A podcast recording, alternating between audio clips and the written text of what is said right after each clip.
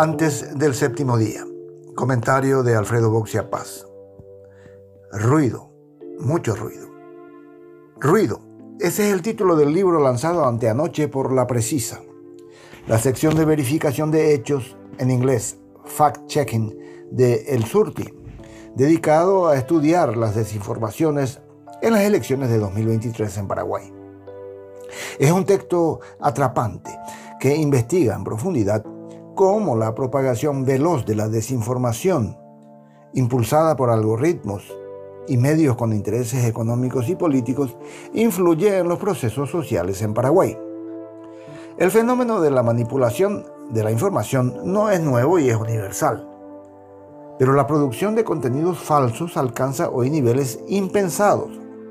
Las redes sociales, los bots, la inteligencia artificial, y otras tecnologías son las armas de una revolución silenciosa que ataca el acceso a la información, ese bien común indispensable para la buena salud de las sociedades democráticas.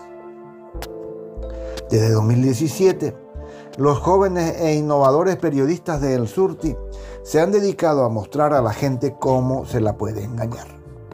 Sistematizaron prácticas de verificación de las referencias expresadas en discursos y documentos, desmintiendo los datos inexactos al confrontarlo con las fuentes. Elevaron así el costo de la mentira. La construcción de una base de datos e indicadores a través del monitoreo de redes sociales, mensajería, medios de prensa y entrevistas les permitió identificar las narrativas que le dan apariencia lógica a los engaños que buscan torcer políticas públicas y alterar procesos electorales. Con vocación casi forense, como describió Jazmín Acuña en la presentación, caracterizaron a los desinformantes sus recursos y sus estrategias. Ese populismo digital está muy bien articulado en Paraguay hay políticos interesados en ese producto y profesionales ganando dinero, aturdiéndonos con un ruido que confunde e impide que pensemos con claridad y debatamos con respeto. El libro demuestra cómo a partir de publicaciones de redes sociales, un contenido engañoso alcanza una divulgación rápida y masiva al ser replicado por políticos, influencers, perfiles extranjeros, medios digitales, y periódicos ligados a un grupo político. Un simple tuit delirante puede convertirse, gracias a una telaraña muy bien estructurada, en una verdad indiscutible para parte de la población.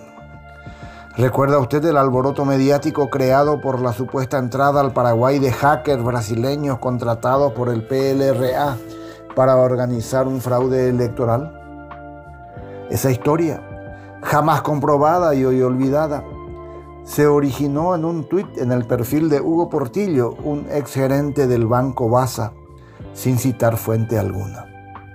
El bolsonarista Osvaldo Eustaquio, buscado por la justicia brasileña y refugiado en nuestro país, se encargó de ampliar y difundir el bulo, que pronto se convirtió en titulares enormes del diario de Cartes. A partir de allí, la supuesta asociación entre Lula y los hackers llegó a los medios digitales del exterior. El hilo en Twitter de Eustaquio tuvo más de 226 mil impresiones. Otro ejemplo impactante es el que explica que por qué uno de los países con la peor calidad educativa del mundo decide derogar una donación previamente aceptada de la Unión Europea de 38 millones de euros destinada a la cooperación escolar. Esta realidad esquizoide comenzó en octubre de 2022 cuando grupos fundamentalistas, religiosos y conservadores hicieron grandes manifestaciones contra el Plan Nacional de Transformación Educativa. Cartes vio en esas multitudes movilizadas por relatos de contenido falso un nicho de mercado electoral que podía ser instrumentalizado en el marco de las internas partidarias. Hasta ese momento el cartismo no era de ultraderecha religiosa, pero copió los métodos que le resultaron exitosos a Trump y Bolsonaro. Y la idea resultó tan provechosa que fueron más allá. Y así llegamos a este punto ridículo en el que, a través de falsedades, vamos a desbaratar una cooperación que permitía el almuerzo infantil en centenares de instituciones escolares. El fanatismo que nos llevó a esta situación inexplicable fue insuflado por un entramado invisible que este libro ayuda a comprender.